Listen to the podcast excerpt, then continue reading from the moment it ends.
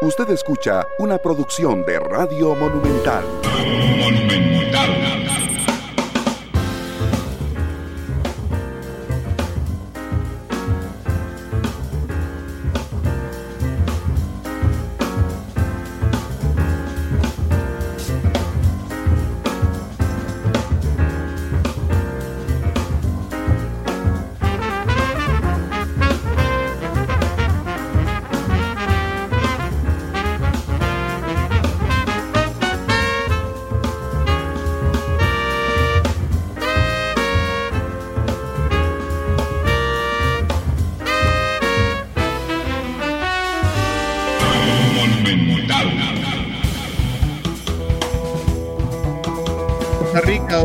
Tarde con cuatro minutos. Gracias por estar con nosotros en este tercer programa de la semana de hoy miércoles.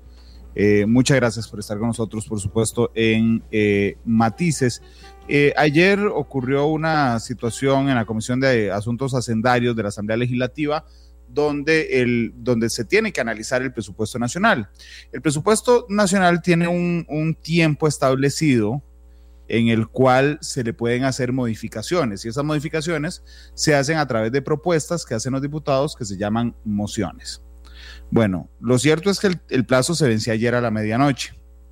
Una vez que eso pase, que se le hacen cambios, lo único que se puede, digamos, no se pueden hacer más cambios, sino que se tiene que dictaminar, es decir, hacer una recomendación al plenario de que se apruebe o de que se impruebe.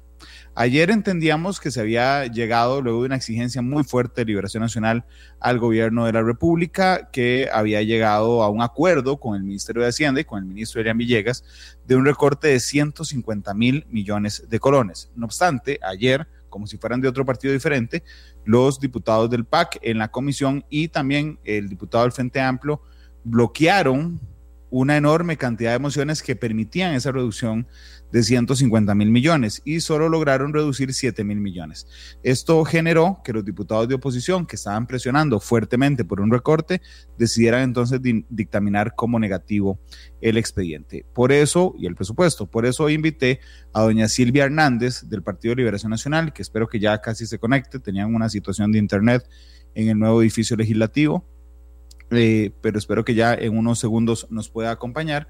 Pero antes les cuento que el Ministerio de Hacienda ha enviado y eh, Glenn, que creo que está conmigo en cabina a esta hora, voy a mandarte unas declaraciones del ministro al correo, unas declaraciones del ministro de Hacienda, Elian Villegas, sobre los recortes que se hicieron y particularmente como reacción a lo que pasó en la Comisión de Asuntos Hacendarios. Así es que usted me pone un sello nada más, por favor, Glenn, cuando tengamos listas esas declaraciones del ministro de Hacienda, porque indudablemente parte de las advertencias que hacían este, particularmente doña Silvia ayer como presidenta de la comisión, era que ella no se imaginaba cómo iba a ser el enfrentamiento interno en el gobierno con la fracción del PAC cuando el ministro sostiene que van a cortar 150 mil millones de colones y los, eh, y los eh, diputados del PAC se molestan y empiezan a bloquear por 7 mil millones de colones, entre los que está, por supuesto, el sector cultura. Son las 2.7. Don Glenn, usted me dice, por favor, si tenemos listas las declaraciones del ministro de Hacienda, eh, don Elian Villegas, y yo estoy coordinando aquí también eh, la conexión de doña Silvia Hernández. De hecho, voy a ver, vamos a ver, voy a llamar un segundo a la cabina Aquí todo se hace así. Don Glenn soy yo. Glenn, eh, ¿ya tenemos las declaraciones? Ah, bueno, usted me avisa, por favor. ¿Me va a quedar aquí en el teléfono o me pone un sello? ¿Ah? De Elian Villegas, el ministro de Hacienda. ¿Lo está pasando a través de Canal 2 o me lo va a mandar así? Se lo mandé se lo mandé al correo, al correo, está en el correo. Ok, gracias. bueno, aquí todo se coordina, todo se coordina así. Entonces, este, ya vamos a escuchar a don Elian Villegas, el ministro de Hacienda, les decía que ha dado una reacción.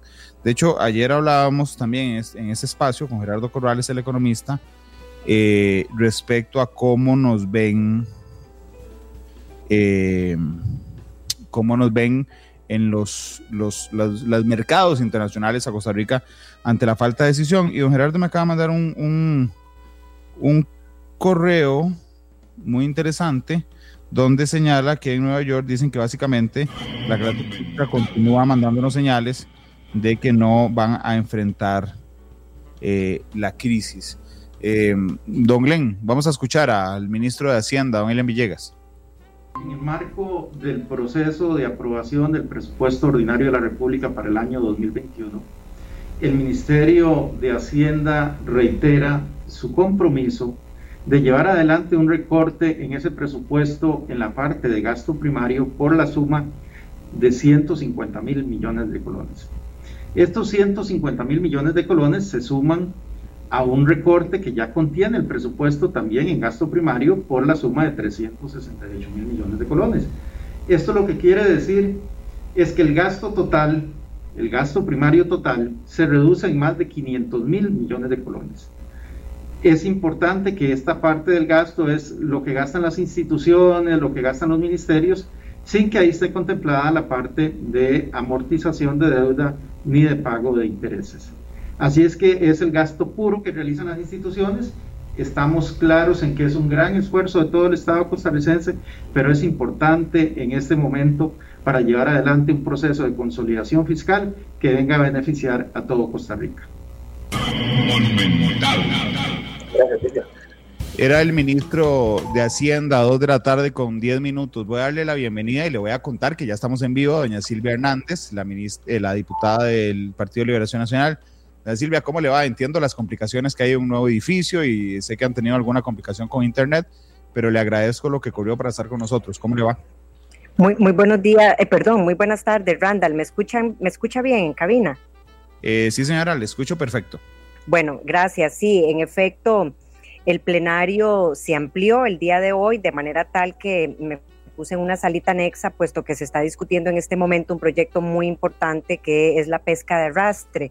Em, necesitamos estar al lado del plenario y, sin embargo, con muchísimo gusto, eh, no teníamos contemplado que hoy esta sesión se iba a ampliar tanto, pero el tema, sin duda alguna, que nos convoca es de gran importancia y con la mayor disposición y más bien agradecer el espacio de poder ampliar un poco más de este tema con los costarricenses. Gracias a doña Silvia. Yo creo que propios y extraños la reconocen como una de las diputadas más estudiosas y más dedicadas además a los temas que le corresponden, sobre todo como presidenta de la Comisión de Asuntos Hacendarios. Discúlpeme que le hable con tanta confianza, pero cuénteme qué pasó, porque es que ayer estaba, los que estábamos viendo la sesión, yo me quedé un poco perdido. Pensé que era el sueño a las once y media, que yo no entendía lo que estaba pasando, doña Silvia, pero yo entendí que había, digamos, que había mucha presión por parte de ustedes para que el gobierno hiciera recortes. Entendí que el ministro de Hacienda les dijo que sí y que eso era un acuerdo, digamos.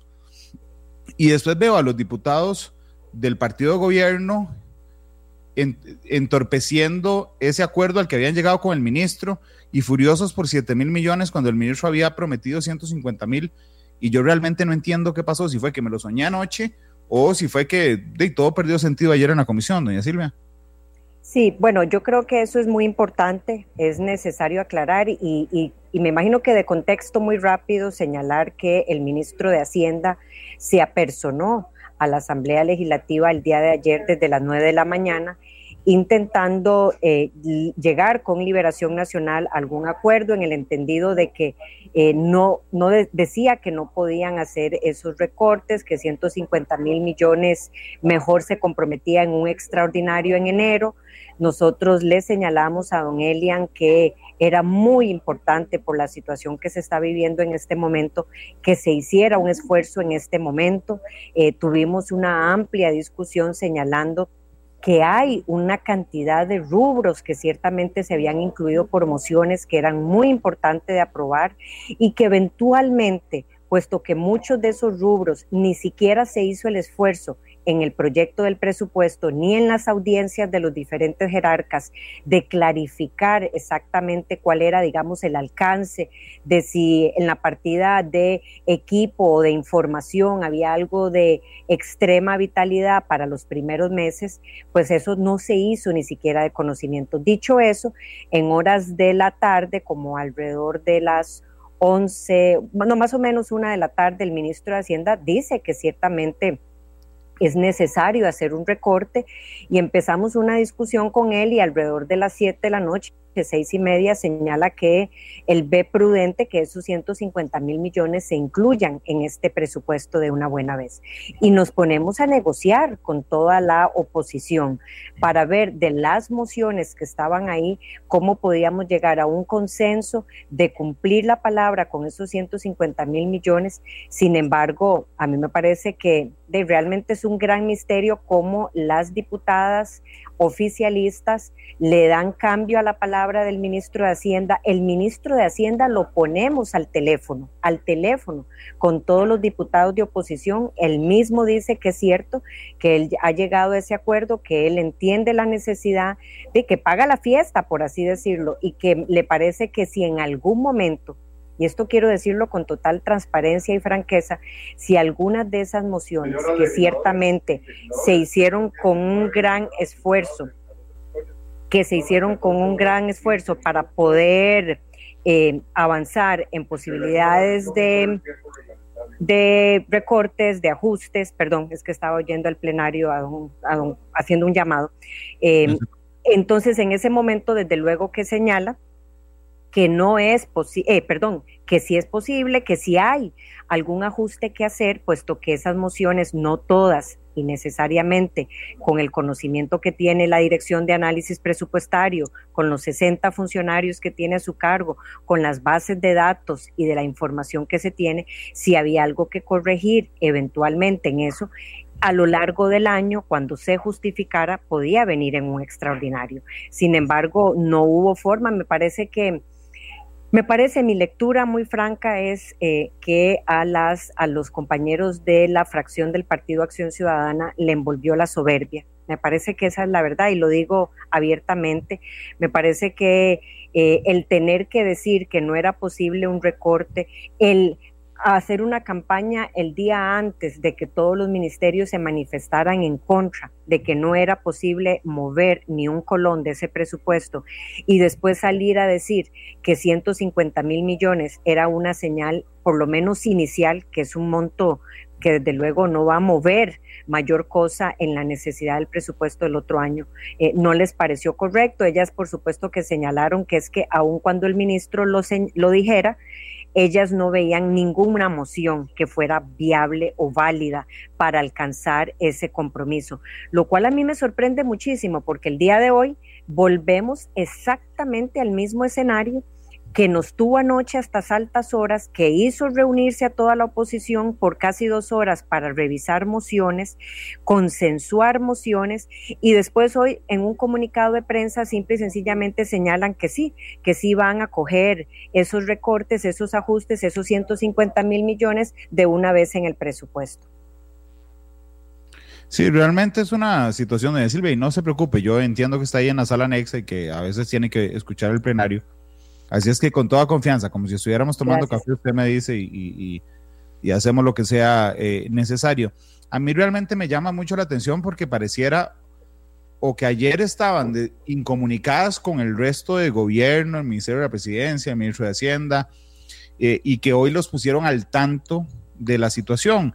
Porque yo, si le, si le comprara el discurso de que era soberbia, me parece que es una soberbia inútil, porque al final les da, les da suma cero, es decir, mantenerse en esa posición iba a generar, lógicamente, un dictamen negativo del presupuesto nacional.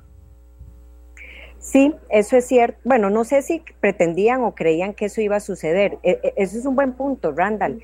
A mí me parece que, como comentaba yo en la noche tan larga que tuvimos ayer viendo estas mociones, eh, Escuchamos muchísima gente y muchísimos mensajes que decían, ¿para qué ese desgaste si no van a lograr nada? Eh, la gente se manifestaba que eh, no avanzábamos ni siquiera en el conocimiento de emociones, era muy complejo la discusión que se dio ahí, un ataque eh, contra los sectores, enardeciendo discusiones que nada tenían que ver con lo que se estaba dando. Y entonces, ciertamente uno cree que está en la obligación de hacer algo. yo vi muchos mensajes que decían gobernar es un rol del Ejecutivo y yo me pregunto, bueno, pero el Ejecutivo no lo está haciendo, entonces nos quedamos de brazos cruzados para no hacer absolutamente nada. Eh, a mí me parece que ellos eventualmente, también me cuesta creer, no previeron que el presupuesto se fuera a votar negativo. Me imagino que eh, visualizaban que la oposición iba, como siempre, eh, tener que aceptar esas cosas en nombre de la responsabilidad, porque nadie quiere rechazar un presupuesto. Esto ha sucedido pocas veces, no estoy diciendo que es la decisión final, va a tener que llegar ahora al plenario y ahí tomará un, un rumbo y una decisión. Y me parece que el ejemplo más claro de que ellos no esperaban eso es que hoy salgan con este comunicado diciendo que sí van a venir los recortes, porque eventualmente están previendo lo que esto puede significar en el plenario. Y el, el, mensaje, pero además em, lo que va a implicar sin duda alguna este tema. Pero además, y lo digo con todo respeto, además se lo digo también a los a los diputados del PAC, ayer se lo dije a don Luis Ramón Carranza, doña Silvia, y tienen poca cara, digamos, para, plantear esos temas. ¿Y por qué digo tienen poca cara? Eh, tienen poca cara porque, vamos a ver si doña Silvia me sigue escuchando, porque sé que ahí se desplazó y no sé si perdió el, el la conexión. Vamos a ver, son las 2 con 20 minutos en la tarde. Eh, doña Silvia tuvo que desplazarse. Vamos a hacer una cosa para, mientras doña Silvia se desplaza en, el nuevo plenario, creo que ella, creo que ella me escucha. Doña Silvia, ¿usted me escucha? Sí, Randall, perdón. No hubo quórum. Eh, no hubo tuve que ingresar un segundo. No hubo quórum. Ya yo estoy dentro del plenario, pero desafortunadamente la sesión se va a tener que cancelar. Así que si si me permite unos minutos, ya van a pasar lista y yo retomo la entrevista con Podemos seguir abordándola aquí mientras el... Yo no tengo ningún problema porque me ha servido de corresponsal, además, y me ha contado que no ha habido quórum, Silvia. Pero si quiere, para no, para no estresarla a usted y, y tomar tiempo, tenemos una pausa comercial pendiente de ocho minutos. Eh, si gusta, nos vamos a la pausa. Quedamos conectados usted y yo aquí, pero no al aire. Vamos a una pausa. Sí, señor. Que tal vez le sirva esa pausa. Gracias, Randall. Muy amable y disculpas a todas las personas que nos acompañan hoy. No se preocupe, doña Silvia, son las 2.21. Don Glenn, vamos a hacer la pausa. Son ocho minutos y seguimos ya ahora sí ininterrumpidamente, porque ya no tendremos más pausas comerciales, con doña Silvia Hernández contándonos los detalles del presupuesto nacional.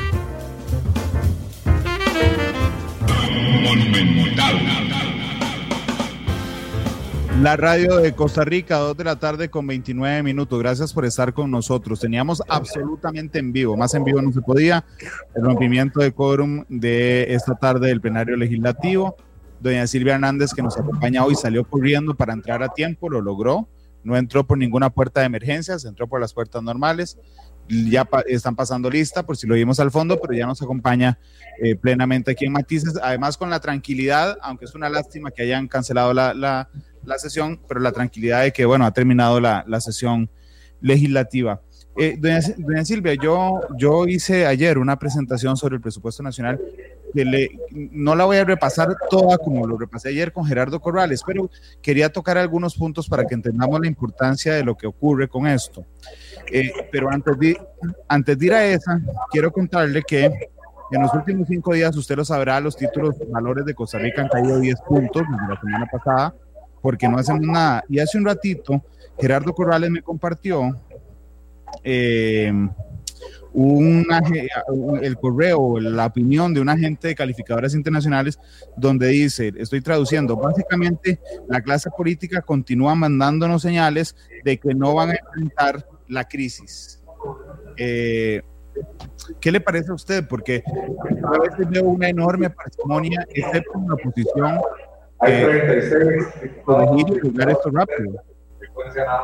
Sí, yo creo que pasando a esta discusión eh, para nada menor, uno se pregunta, estas mesas de diálogo a las que el Ejecutivo, el Gobierno de la República ha convocado, que hemos tenido todo el afán de apoyar por la necesidad que se requiere del el ajuste fiscal, uno se pregunta si no hay posibilidad ni siquiera de tomar acuerdos con un presupuesto nacional en donde el recorte que se estaba solicitando o el ajuste era de un 1% del PIB máximo, en donde el gobierno dice me comprometo a 150 mil, que era medio punto del PIB que no representa absolutamente nada en un presupuesto de 14.5 billones de colones, que se financia más de la mitad con deuda.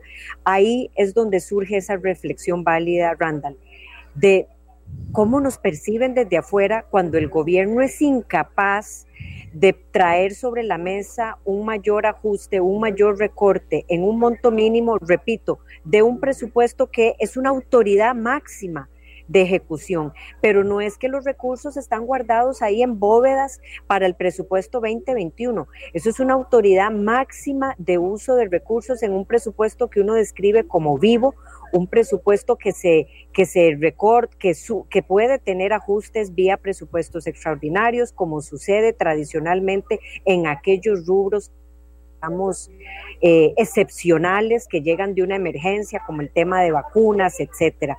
De manera tal que sí, la gran reflexión es ¿Cómo vamos a tener la capacidad? ¿Cómo va a tener este gobierno la capacidad, más allá de una mesa de diálogo, la que se convoca hoy, la que se convocó antes o inclusive semanas atrás, de lo fiscal si tan siquiera hay involuntad o no hay posibilidad de tomar acuerdos con medio punto del PIB. Es realmente complejo. Yo también leí esa um, opinión que sacó Mm, no sé si es una calificadora, tenía la intención de, o por lo menos me quedó la lectura que era uno de los potenciales inversionistas más importantes que hay en el tema inclusive de compra de inversiones, eurobonos, etcétera. Tener ese tipo de opinión realmente es muy dramática para la credibilidad externa que tenemos. Y esto nos enmarca en la discusión que en este momento se está teniendo, hasta con las posibilidades del Fondo Monetario Internacional o de cualquier otro mecanismo para obtener los recursos que ocupa el gobierno para financiar sus, sus gastos en el 2021, como es lo que estamos viendo en este momento con el presupuesto 2021. O sea, realmente la brecha, me imagino que lo comentaron, eh, que es un número que ya se ha señalado muchísimo, de 11 mil millones de dólares. Es una brecha muy grande que ni siquiera este empréstito con el Fondo Monetario Internacional que permite acceso, si así se viera, a una parte inicial de 1.750 millones de dólares sería eh, un monto menor para esa brecha que hay que, hay que suplir. Bueno, ahí usted lo denota. Sí, sí, doña Silvia, de hecho, por eso lo puse, yo lo puse en colones, pero eh, el gasto total del próximo presupuesto es de 11 billones 448 mil millones de colones.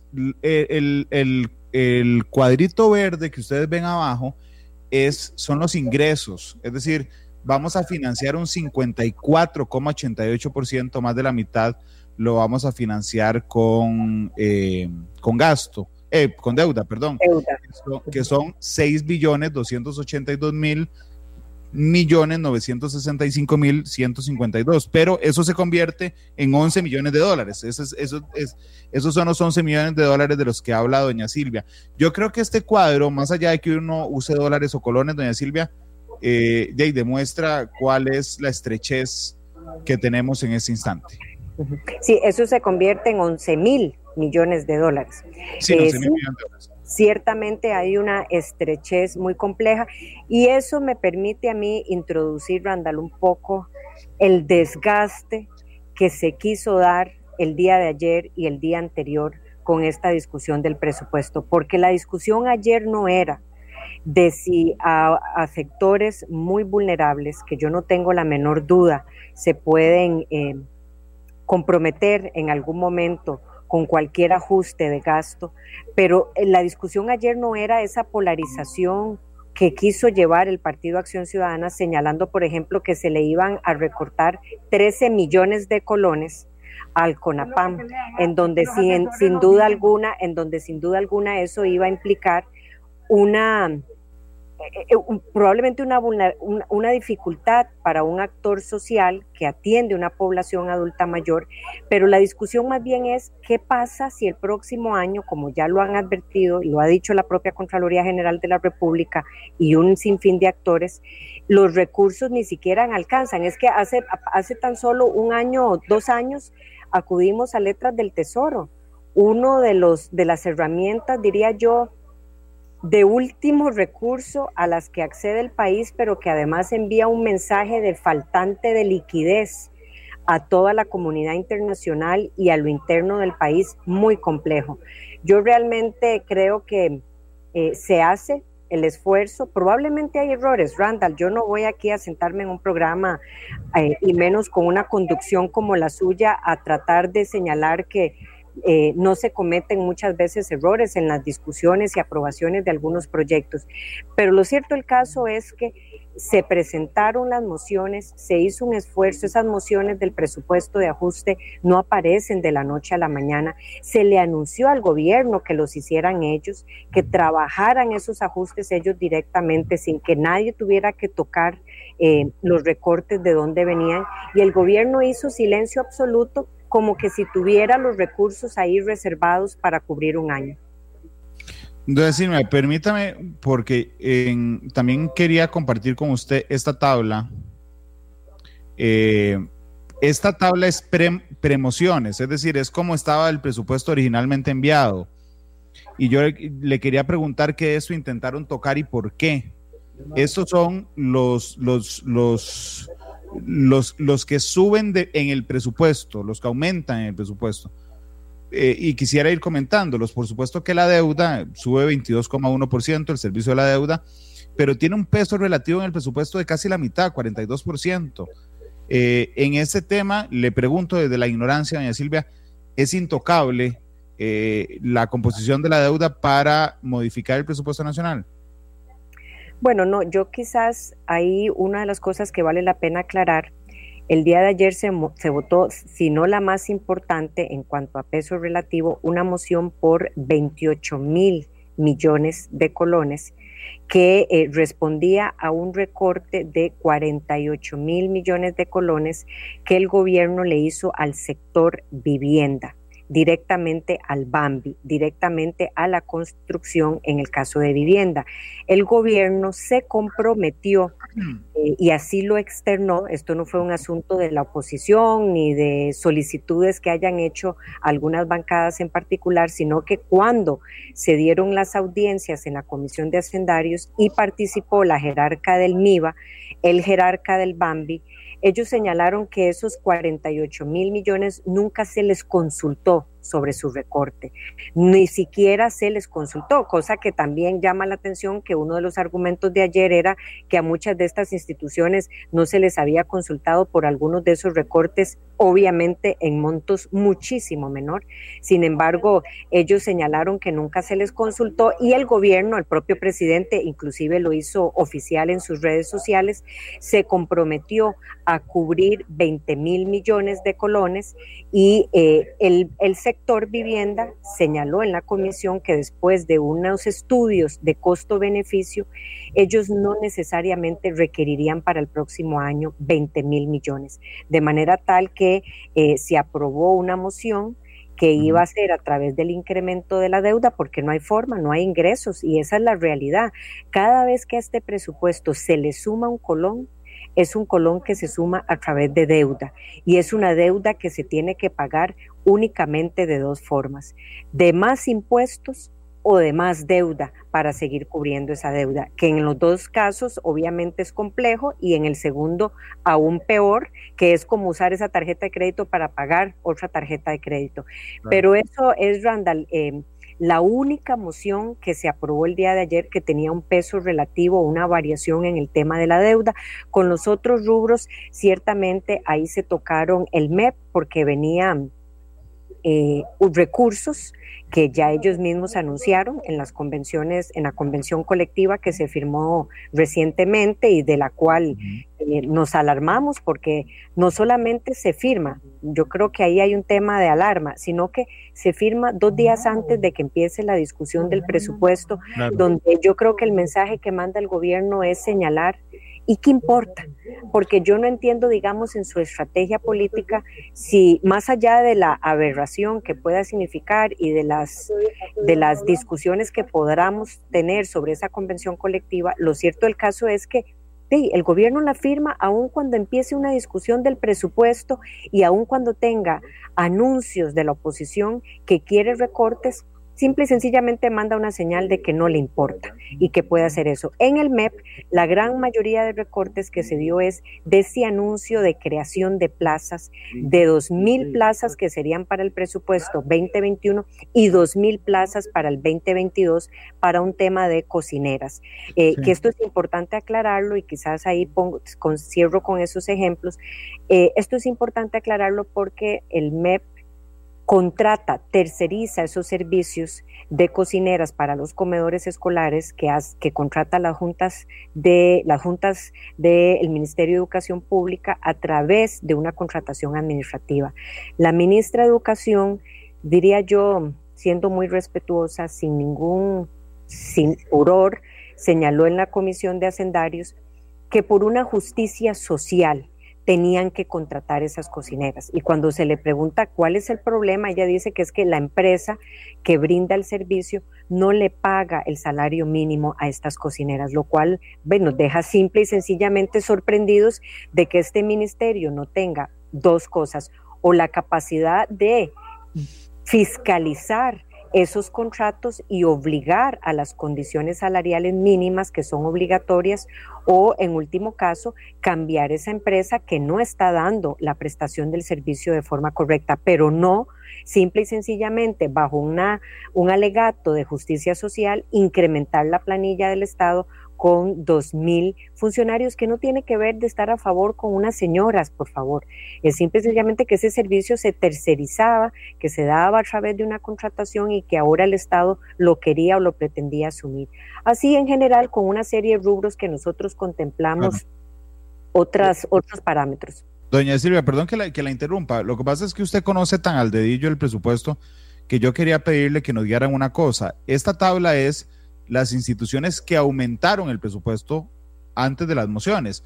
Eh, ya sabemos lo de la deuda, ya lo del MEP, ese 4,5% que está aumentando en presupuesto o que iba a aumentar en presupuesto, ya usted nos acaba de explicar, tiene que ver con esas contrataciones, pero también hay aumentos en, el, en los regímenes de pensiones, aumentos en comparación con el año pasado, en regímenes de pensiones, en seguridad pública, en la presidencia de la República, en la Cancillería en la asamblea, por supuesto, que tiene que ver con el edificio, en la, en la Contraloría, eh, que son de uno punto y pico. ¿Tiene, si recuerda alguna explicación para esta, para este aumento de presupuesto en esas instituciones? Sí, en, en, muchas de ellas, y eso fue preguntas que se hicieron en la comisión, sin duda alguna.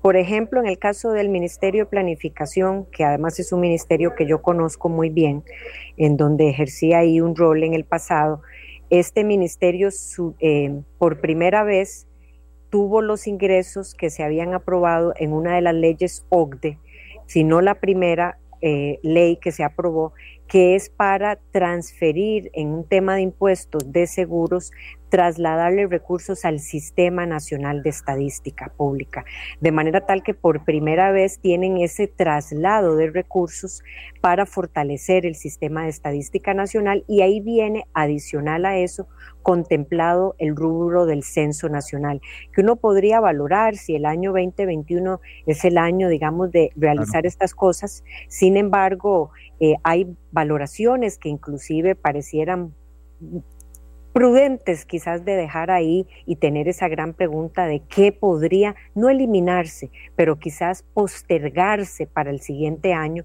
Ese es en el caso de planificación. En el caso de COMEX, sin duda alguna, eh, el incremento significativo tiene que ver con este proceso también de adhesión a la OCDE. Recordemos que el ministerio juega el rol de rectoría tiene que cubrir el tema de la membresía, así como resguardar los recursos de las instituciones que estarían eventualmente participando de qué. No me refiero a una modalidad presencial porque eso lo recortamos muchísimo. Me refiero a, por ejemplo, el contratar algún, alguna revisión entre pares, como se le conoce, de un estudio para ver el avance en muchos de los compromisos OCDE.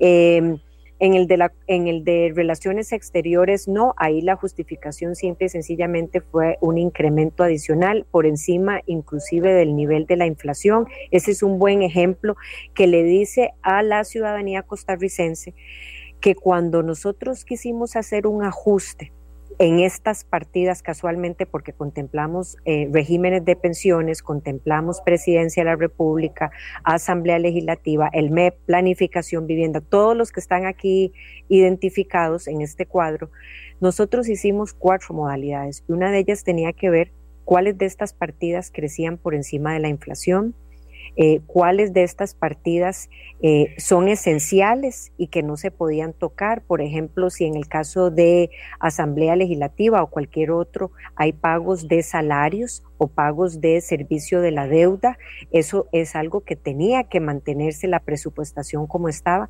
Luego una categoría de servicios esenciales, pero que no necesariamente tenían que estar previstos al 100%. Por ejemplo, alimentación.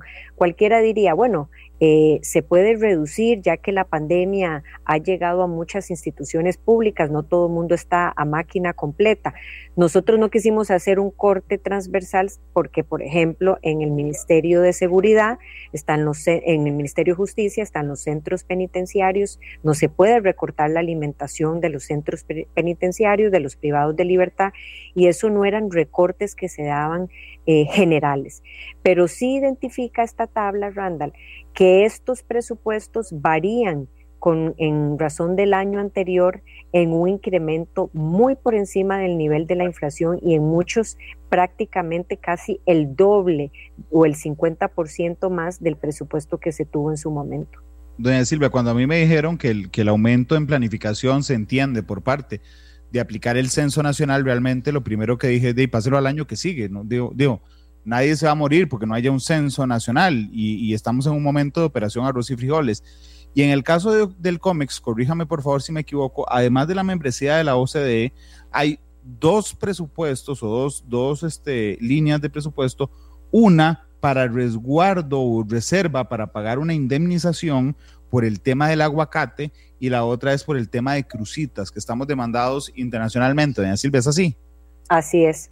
Eh, esto es muy lamentable porque ayer cuando nos tenemos que socar y, escuchar, por ejemplo, eh, diputados de la fracción de gobierno sentirse molestos porque se quieran hacer ajustes en algunas partidas, yo no los veo señalando que el país tenga que ir, por ejemplo, a un arbitraje porque de forma arbitraria el país quiso tomar una medida proteccionista en el caso del aguacate y ahora nos tenemos que enfrentar a esa situación y ahí se están reservando los recursos que no es para nada menor y realmente es, eso es verdad. Yo también coincido en que en el caso de planificación y muchos de esos rubros, la pregunta, insisto, es si esto es un, un rubro que se podía postergar, no necesariamente eliminar, sino postergar. Igualmente en cultura, déjeme decirle que eh, hay un premio que todos conocemos, eh, hace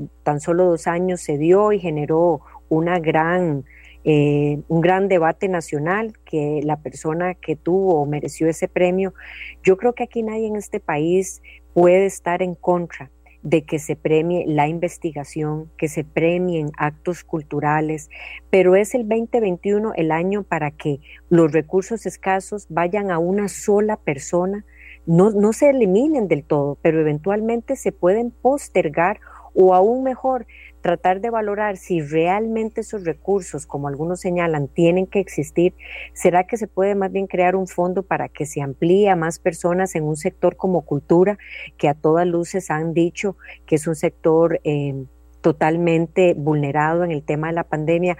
A mí me parece que en eso no hubo respuestas, no hubo ningún tipo de clarificación y ahí eh, pues tomamos algunas medidas de que ciertamente muchas de estas acciones podían ser postergadas y no ser, no ser realizadas en el 2021. Eh, Silvia, le, le, pregunto directamente, ¿usted cree que la permanencia de Silvi Durán como ministra de Cultura pudo haber pesado en algo en la decisión de la mayoría de diputados de rechazar el presupuesto? Porque mm, se, le argumento mi pregunta, es que me parece que ella ha perdido toda, todo el músculo o la cintura política y que le genera mala espina de alguna manera. Bueno, yo creo que aquí eh, con esa pregunta puntual y la situación que está pasando en cultura, yo separaría dos cosas. La ministra ha tenido un rol totalmente invisible y yo diría un rol ineficiente en el sector cultura, no de hace un mes, dos meses, lleva prácticamente desde que ingresó en su rol teniendo un descontento en el sector.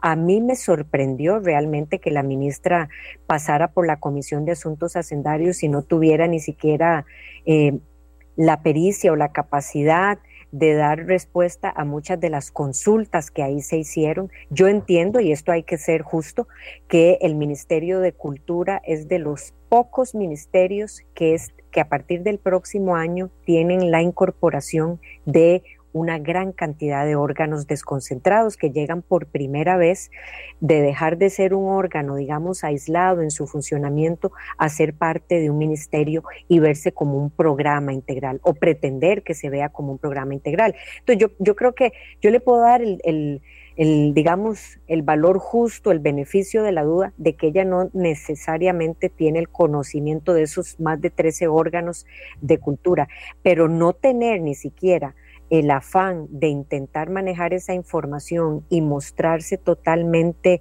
ambigua a las preguntas que se le hicieron en la comisión, lo que denota es realmente eh, una falta de conocimiento, de interés, lo que sea. Yo siento que la ministra le cayó como anillo al dedo, y no es un tema personal, le cayó como anillo al dedo meterse en el drama que generó la fracción de gobierno y pasar de ser la villana de una de una obra a ser, según ella, la salvadora de ese sector porque se paró a hacer un video que decía no a los recortes, cuando este sector ha estado altamente castigado y permítame concluir, Randall, diciendo que este es el gobierno junto con el de Luis Guillermo Solís, que más bien ha venido disminuyendo drásticamente la asignación del 1% que se le había hecho en su momento a cultura, como en relación al Producto Interno Bruto.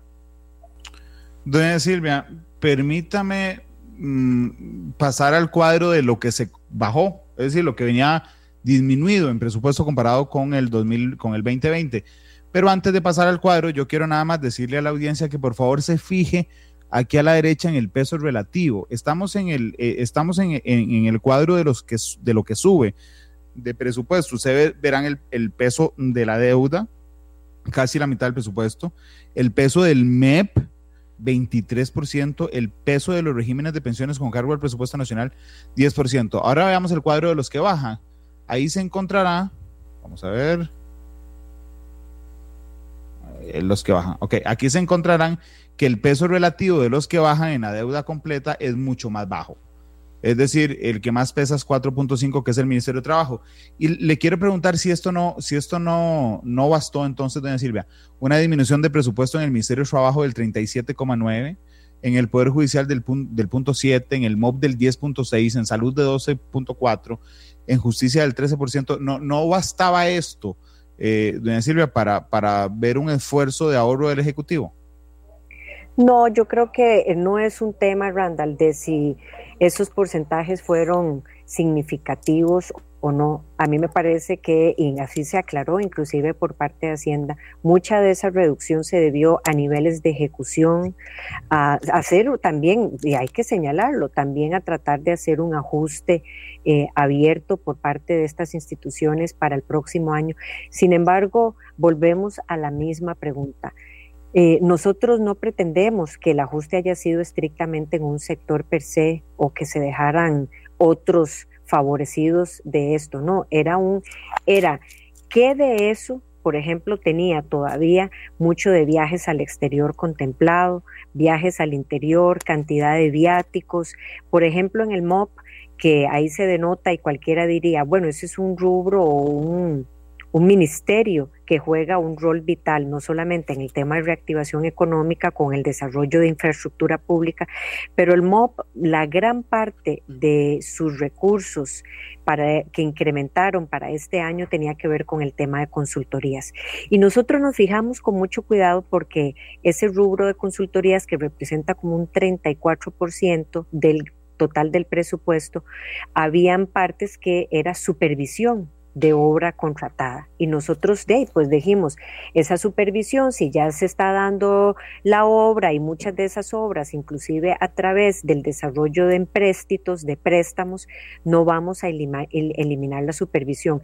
Pero eso sin dejar de señalar que tiene al CONAVI lleno de ingenieros o sea, una masa gruesa de ingenieros que podrían estar altamente inclusive calificados para ejercer esa supervisión, porque yo puedo entender cuando muchos de esos recursos sea, por ejemplo, que necesiten hacer una auditoría externa y que no sean juez y parte, pero no hubo tampoco en, la coletilla, como se conoce, o en, el, en la justificación del incremento que señalara si eso correspondía en todo a estar haciendo, por ejemplo, auditorías de algunas de las ejecuciones de esas obras en materia vial o de infraestructura pública que se esté desarrollando.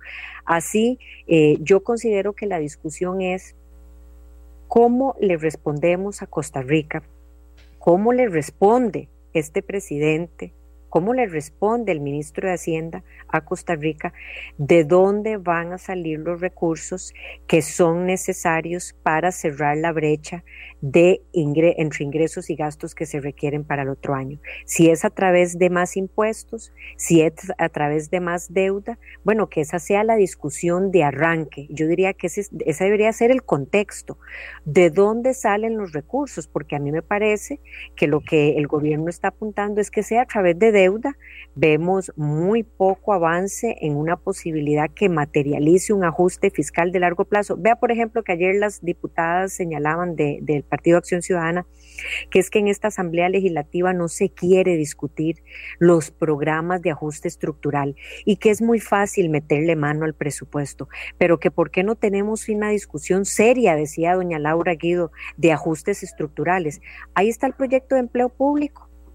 Tuvimos que ser algunos de la oposición que más bien introducen que ese proyecto le aplique a funcionarios actuales y no solamente a los nuevos. Entonces yo me pregunto, ¿cuál es realmente la posibilidad de que suceda em, o que se analicen programas de ajuste estructural cuando uno de los más importantes, quizás transversal, cuando se habla del gasto, tiene que ver con remuneraciones y a partir de ello abordar el tema del empleo público?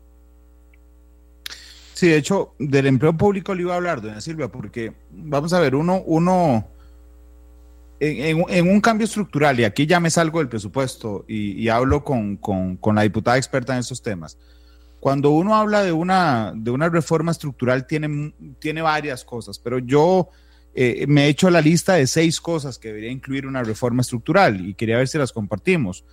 Una es una eliminación del gasto, un recorte del gasto, no una contención, como lo plantea el gobierno siempre, sino un recorte del gasto que pasa con tocar la planilla del Estado. Y cuando digo tocarla no es despedir gente, es aplicar la ley de empleo público, eh, es ser más agresivos en gente que quiera jubilarse, por ejemplo, eh, eh, antes, pero incluso eliminar anualidades. Yo no pensaría en dos años, yo lo pensaría de manera permanente, porque no, no le logro una explicación lógica a ganar más solo porque pasa el tiempo, más allá del ajuste de la inflación.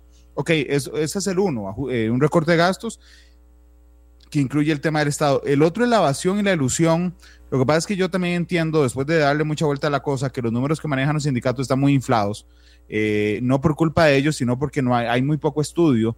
Después se había hecho un estudio eh, que había disminuido esto a, cuatro y en, la ilusión va también las, los aspectos legales que usted puede argumentar para no pagar impuestos, ¿verdad? Este, eh, esa es la segunda, el tema de la evasión. La tercera son las pensiones de lujo, no mueven mucho la aguja, ya lo sabemos, pero simbólicamente son muy, muy fuertes. El otro tema es la renegociación de la deuda. Es, interesantísimo cómo el 77% de nuestra deuda está aquí, eh, en el Estado costarricense. Eh, la reactivación económica es el quinto elemento. Y el último elemento, y discúlpeme que se lo diga así pausado, pero lo estaba llevando en memoria, sería, ahora sí, los impuestos. Digo, si no, hace, si no alcanza con esos otros cinco, el, el ajustito que falte lo hacemos vía impuestos. ¿Compartimos criterio, doña Silvia? ¿Le parece que estoy perdido en algo?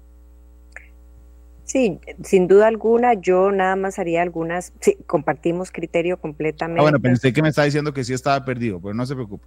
No, jamás, jamás. No, no, si está, tiene que decirlo, lo dice, yo no tengo problema. Bueno, es que sin duda alguna compartimos criterio. Eh, a mí me parece que el tema en muchos de estos, Randall, es que cada uno de los que, por lo menos estos seis que usted mencionó, todos ellos tienen efectos, diría yo, en tiempos distintos. Por ejemplo, el tema de la evasión y la ilusión, una de las grandes apuestas, y digo este porque al igual que el gasto, en el discurso hay un consenso general de que hay que atacar ese tema. Digo, yo percibí en la ciudadanía un consenso colectivo de que hay que atacar el gasto público a toda costa antes de hablar de impuestos que hay que atacar el gasto público, pero cuando usted empieza a desgranarlo, de ahí el gasto público, como usted bien dice, pasa mucho por revisar eh, el tema de remuneraciones y a partir de eso el tema de empleo público, que es más allá de un salario único a partir de los actuales, como ya sabemos o podemos ampliar. Pero quería comentarle algo, en el tema de la evasión, la gran apuesta en este momento es el cambio a una plataforma tecnológica distinta, que es el dichoso proyecto de Hacienda Digital, que por lo menos sería como el corazón de una serie de acciones, y así lo ha defendido el gobierno, el corazón de una serie de acciones que se tienen que llevar en curso, pero que pasa porque estos sistemas aislados que tiene el Ministerio de Hacienda a lo interno, no solamente aislados, pero que muchas veces se llevan manual, como en una hoja de Excel inclusive, el manejo de si la tributación se habla, por ejemplo, con aduanas, cómo lograr que sean interactuados. Eh, nosotros tuvimos al Banco Mundial en la Comisión de Ciencia y Tecnología, de donde salió este proyecto de ley, y ellos señalaron con un estudio que hicieron para Costa Rica que en el caso de la evasión implementado este, esta articulación de sistemas dentro del Ministerio de Hacienda que tiene que ver con aduanas, tributación, Dirección General de eh, el tema de recursos humanos, humanos, perdón, inclusive dentro del Ministerio, iba a significar en cuatro años un 0.75% del PIB, de acuerdo con ese estudio. De manera tal que ahí lo que nos dice es algo que usted hacía énfasis. De nada nos sirve tener una plataforma tecnológica que, que es necesaria si nosotros tenemos una plataforma moderna con leyes viejas.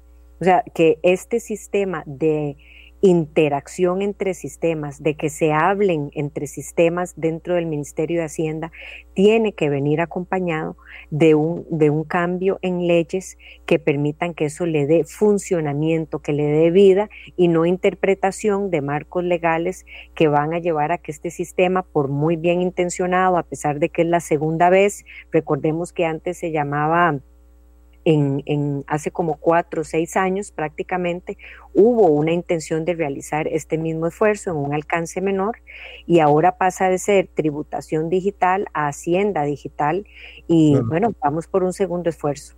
Doña Silvia, pero, pero digo, por primera vez en mi vida le caeré muy mal a los sindicatos. Ah, eso era sarcasmo, todos los días les caigo mal. Pero eh, yo creo que el tema de la evasión y la ilusión está magnificado.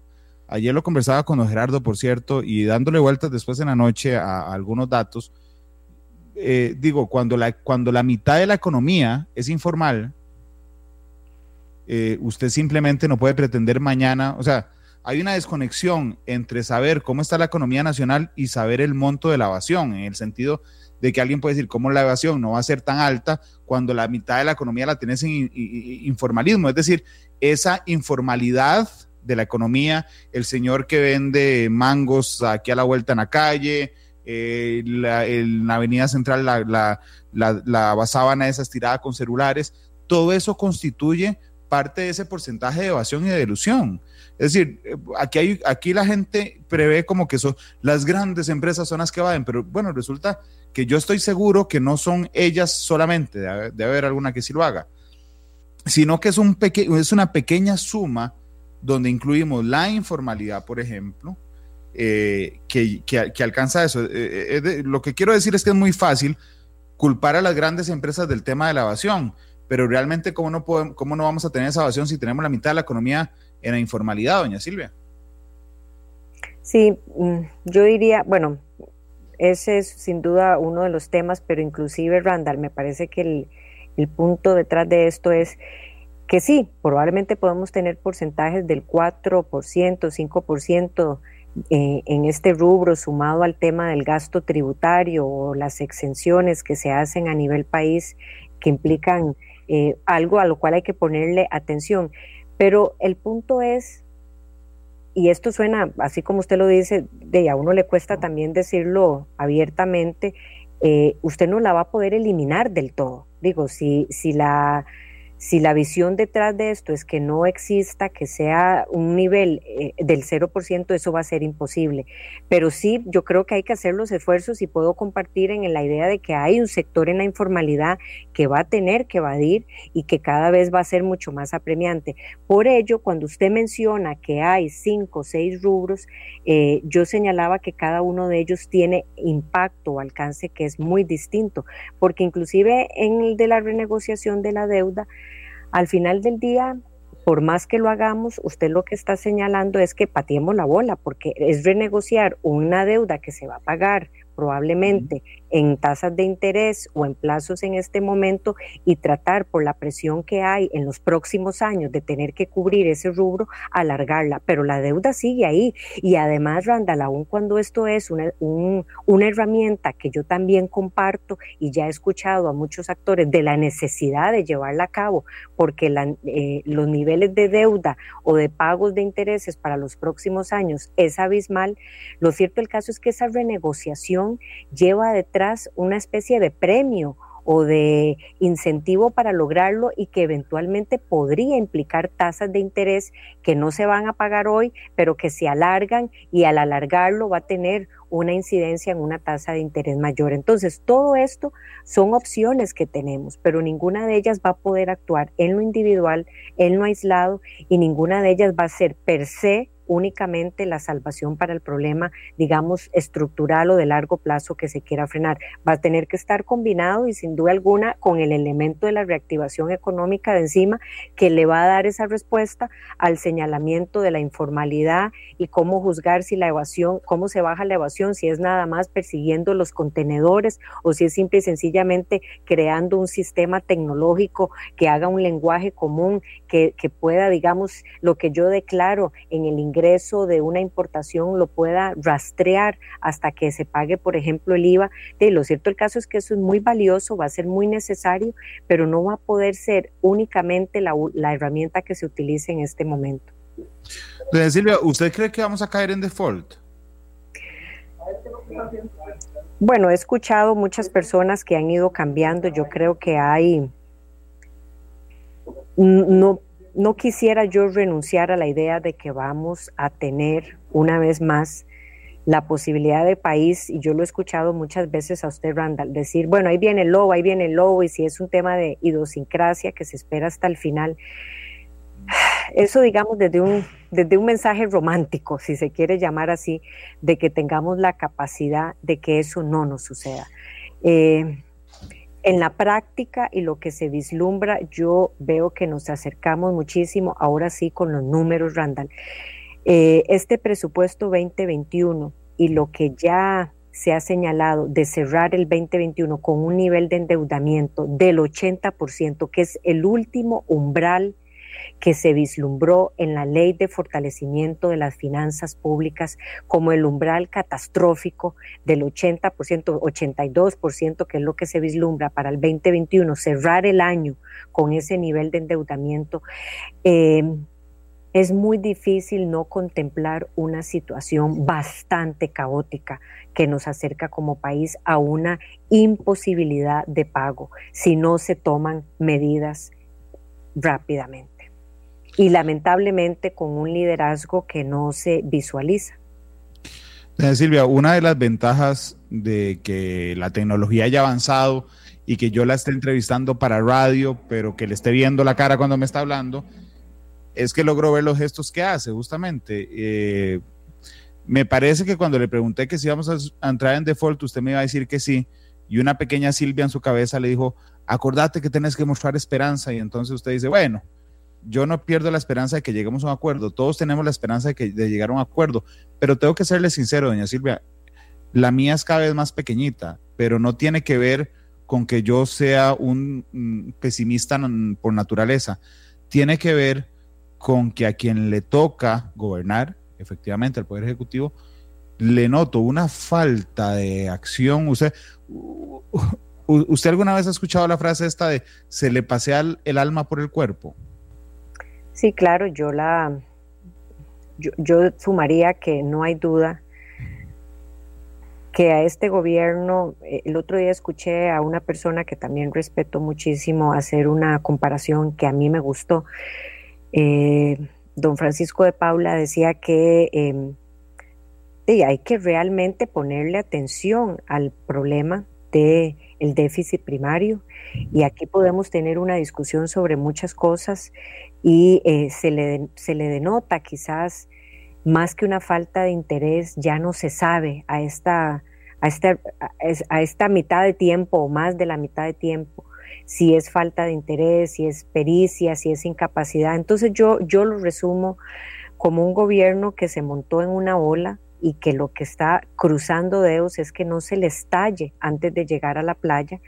Eh, ese surfista que está encima de una ola y eh, llegar a la playa significa para ellos mayo del 2022 y eso es muy lamentable. Nosotros más que no perder la esperanza tenemos que exigir y yo creo que por eso aquí muchas fracciones se les ha querido achacar el tema de que oposición responsable más bien los ha hecho irresponsables. Bueno, pero Randall, es que ¿qué hacemos? Es que este país es en el que vivimos todos, es que cuando queremos ayudar, cuando aquí el gobierno ha dicho apóyenme ese préstamo porque es para cambiar deuda cara por deuda barata, ha tenido eh, en la fracción de oposición y muchísimas veces una voz, inclusive ante el silencio escandaloso que la propia fracción de gobierno guarda para muchos temas, ha tenido una voz en la oposición y tengo que decir, ha tenido una voz en el Partido de Liberación Nacional para salir a defender muchos de estos temas, contra viento y marea, defendiendo empréstitos para que casualmente el, el Estado no tenga este problema al cierre de cada año.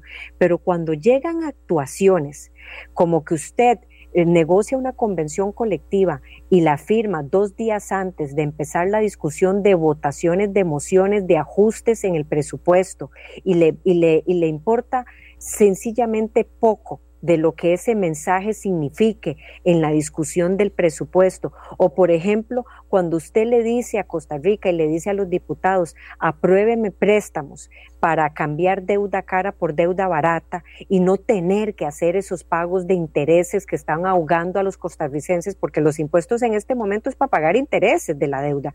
Cuando usted llega a esa situación y después lo manda en un presupuesto extraordinario para pegar una bofetada y darle la razón a un montón de personas que salieron a decir, ojo, los están engañando, esa deuda es para seguir financiando gasto corriente y llega mágicamente en un extraordinario que los ahorros no utilizados por pagos de intereses se van a usar para más gasto corriente, por supuesto que uno dice, no, esto es más que desidia, esto es más que desinterés total, esto es simple y sencillamente un gobierno que de que no le importa y ya pasamos a esa categoría que manda un señal muy drástico, muy complejo, pero es que las actuaciones hablan por sí solo. Aquí todos los expresidentes salieron unidos a favorecer el diálogo viendo un presidente que estaba en la lona con un, con un mecanismo que es de lo poco de lo que esperamos tener eh, oxígeno para ir a una negociación, a mi criterio, urgente y necesaria con el Fondo Monetario. Y seguimos pasando las semanas, la gente pregunta, pero ustedes no los buscan, diputados, presidente económicos, presidente hacendarios, ya se sentó el gobierno con ustedes. No, en lo absoluto, en lo absoluto. Entonces, realmente sí, yo, yo digo que nos encontramos en un escenario en donde la voluntad no se puede acabar porque este es el país de todos. Eh, dos años tampoco es poco para pretender hacer cambios. Me parece que hay que motivar, hay que seguir impulsando que este tipo de programas hagan que el presidente, el ministro de Hacienda, el ministro de la presidencia, si no es vergüenza, sientan por lo menos interés de querer actuar porque realmente yo no creo que van a tener oxígeno. La ola se va a reventar antes de mayo 2022 y este gobierno no le va a tener, no le va a tocar más que a regañadientes o no le va a quedar más remedio que actuar, actuar. Bueno, y ojalá fuera, digo, al, gobierno no, le va a quedar más que actuar, pero a, nosotros, al resto del país, no le quedará más que sufrir, digamos, las consecuencias de, de esto. Yo pensé realmente que el hecho de que cayeran 10 puntos los títulos valores de Costa Rica en cinco días, es decir, apenas se rompió el diálogo hasta hoy, cayeron 10 puntos, que eso les iba a generar un sentimiento de urgencia, pero no, no lo noto tampoco. ¿Qué le parece el tema del diálogo para el viernes? Porque eh, yo tengo que reconocer que aunque yo critiqué la el balance, digamos, de, de, las sillas que había en la, en la, mesa de negociación, de diálogo del Estado de la Nación, eh, cuando hablé con don Jorge Vargas Cuyel y uno estudia ese modelo, realmente era un modelo muy, muy novedoso y particular. Tenía redes de seguridad por todo lado, es decir, que nadie se viera beneficiado indudablemente. Eh, por un lado tenía un plazo, tenía un mecanismo de toma de decisión, aunque uno no estuviera de acuerdo en la distribución de las plazas. No obstante, eso cambia aún eh, debate donde se, legitima un grupo, eh, a un diálogo donde se legitima un grupo al margen de la ley, que es el Encuentro Nacional, o también pasa a otro, que es el de la Asociación de Trabajadores del Banco Popular, que es una conversación muy interesante, pero que digo, no tiene esos mecanismos de toma de decisiones, o el presidente que dice, invito a 70 el viernes y vamos a ver qué decidimos, pero también sin metodología de toma de decisiones, doña Silvia. Eh, lo que me da miedo es que sigamos conversando y no hagamos nada. Yo creo que usted aborda varios puntos. Eh, ¿Qué queremos responder de ese diálogo? Yo creo que lo primero, claro, yo también salí felicitando después de una conferencia que nos tomó por sorpresa y que algunos quizás ni creían que a los diputados les, les tomara por sorpresa ese anuncio del diálogo. Yo sí celebré aún con, digamos, con esa sorpresa que eso podía llevar. A, Primero, usted sí la tomó eso por sorpresa, fue Alice Fernando Chacón que no, pero no importa. No, no, eh, eh, yo entiendo a qué se refiere, claro, a mí me tomó por sorpresa y lo puedo decir sin ningún problema, me enteré dos minutos antes cuando el presidente eh, y, se comparte en redes la conferencia de prensa, se filtra, se comparte, no sé qué sucede, pero bueno, la vi y yo salí a anunciar que primero he participado en mecanismos del Estado de la Nación, muy rápidamente por, la, por el fondo de la metodología que usted señala, y además yo sí vi en don Jorge Vargas Cuyel una persona que por, por, su ética, un hombre probo, eh, le iba a dar cierta confianza, esa confianza de lo que estamos hablando. No diría cierta, perdón, le iba a dar confianza absoluta a ese proceso. Yo sí lo vi de esa forma, eh, sin hablar de la silla, sino de esa metodología. Lo cierto del caso es que eso eh, no quita que se, estaban, que se estén dando otros espacios de diálogo. Yo no tengo ningún problema en el que el Banco Popular, inclusive creo que también usó una, una metodología que es de las que más nos representa a nosotros, que es esa negociación tripartita, en donde se sienta el sector público, el sector privado, la parte sindical, y esa es una metodología que se ha utilizado tanto así que en las negociaciones salariales es el mecanismo que se utiliza. Entonces yo tampoco lo vi más el dilema detrás de todo esto es cuál es el resultado común. Eh, eh, más allá de si cuál está institucionalizada, porque el gobierno puede bajarse de la soberbia de su pedestal para ir a ser parte de la mesa del Banco Popular, si fuera que realmente lo quiere, o viceversa. Y yo digo esto ahora porque se cayó la que había anunciado el gobierno, a la cual, repito, le di todo mi apoyo minutos después del anuncio. Absoluto apoyo visibilizado por todo lado y apoyo en general al diálogo.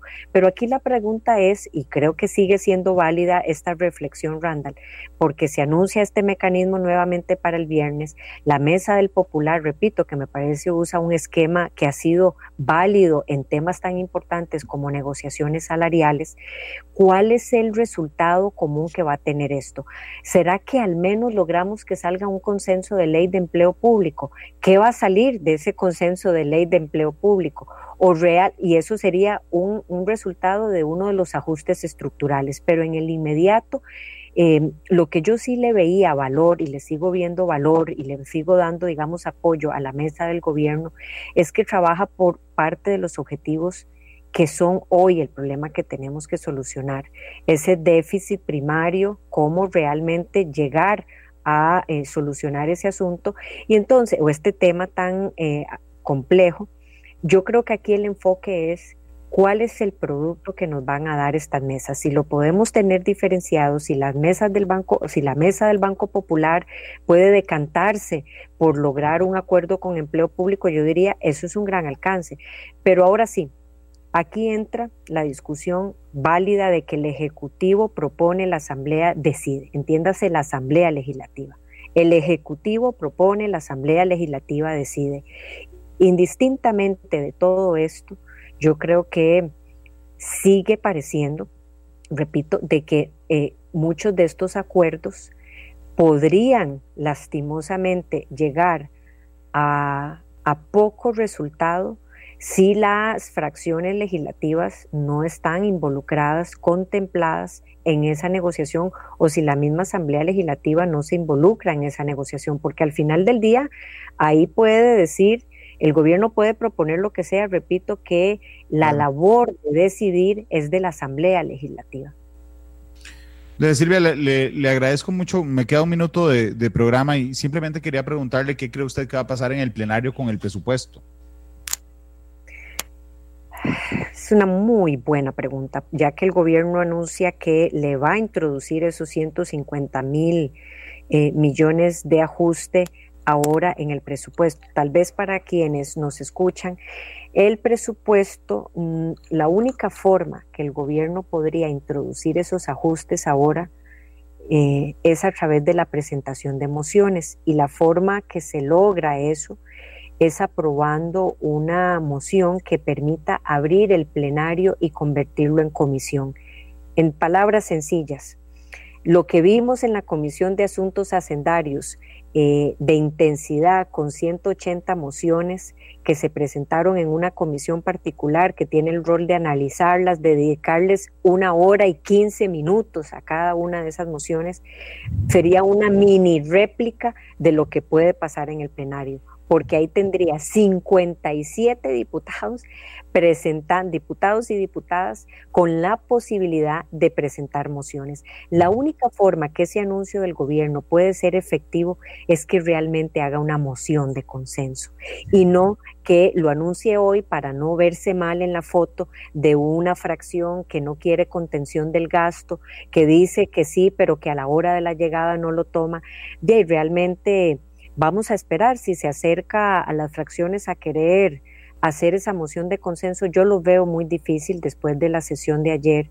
Veo muy difícil que el gobierno logre meter esos 150 mil millones cuando la fracción oficialista ni siquiera lograba dejar que caminara una sola moción. Yo no sé cómo ahora van a llegar en pocos días con un recorte ahora sí de 150 mil millones. Yo voy a esperar eso ansiosamente. Silvia, le agradezco mucho. Supongo que ha quedado prácticamente sola en el plenario eh, y que todos salieron corriendo después de que se rompió el, quórum. Pero le agradezco mucho. Como no tuvimos otra pausa comercial, no le pude preguntar, no le pude pedir en la pausa que preparara con cuál canción se iba a despedir. Y ya vi que no la pensó, porque ve que, le, que, los, le veo los gestos. Yo, yo, esa es la salvada de entrevistar así. Sí. Eh, dígame la que más le gusta. No tiene que siquiera que tener una significancia. Sí, sí, me, agarró en frío, qué bárbaro, Randa. Eh, hace mucho, hace creo que un año y medio estuve en su programa y pedí una navideña porque estábamos acercándonos a esa época. Pero en octubre está difícil. En octubre no, yo creo que no se vale. ¿Cuál es su canción favorita, doña Silvia? Más allá de que signifique algo o no. Hoy, hoy no lo hagamos con lo que significa. ¿Cuál es su canción favorita? No, de ahí en realidad en este momento yo diría que ponga usted una, Randall, complázcame. ¿Pongo yo una? Complázcame, sí, sí, sí. Le voy a decir, le voy a decir con sinceridad, cerramos a las 11 y 40 de la noche. Llegué a mi casa, llegué a Cartago a las 12 y 30 y empecé la jornada a las 7 de la mañana. Realmente creo que me gustaría mucho compartir hoy con Costa Rica una canción que dé algún tipo de, de, de serenidad, diría yo, una, una, tal vez no es el estilo de música que me gusta, pero creo que es un momento de que nos ayude a cerrar con algo mucho más, más sereno, de reflexión y, no sé, algo no tan movido, diríamos. De sereno, vamos a ver, vamos a ver. Es, más, le, le cambio lo sereno por algo vacilón de anoche, porque yo anoche también estaba viendo la, la sesión y yo decía, por Dios, tengo que levantarme a las 4.20 de la mañana y, y y todo el mundo sigue, sigue conversando en esa, en esa sesión. Así es que mejor le saco una risa. Don Glenn Montero, usted puede buscarme al maestro Joaquín Sabina, que tiene una canción que dice, y nos dieron las 10 y las 11, ah, muy bien. y la, la 1, las 2 y las 3, doña Silvia, como ayer en la comisión. Muy bien. Salud con Sabina, estoy de acuerdo. bueno, no a todo el mundo le gusta, a mí me encanta y creo que usted también. Eso es una característica de los cartagos. Son las 3.27, don Glenn Montero, si la tiene, usted me suena ahí. Ahí están, y nos dieron las 10 de Joaquín Sabina. Gracias, doña Silvia, hasta luego. Gracias, buenas tardes. Igual, hasta luego. Este programa fue una producción de Radio Monumental.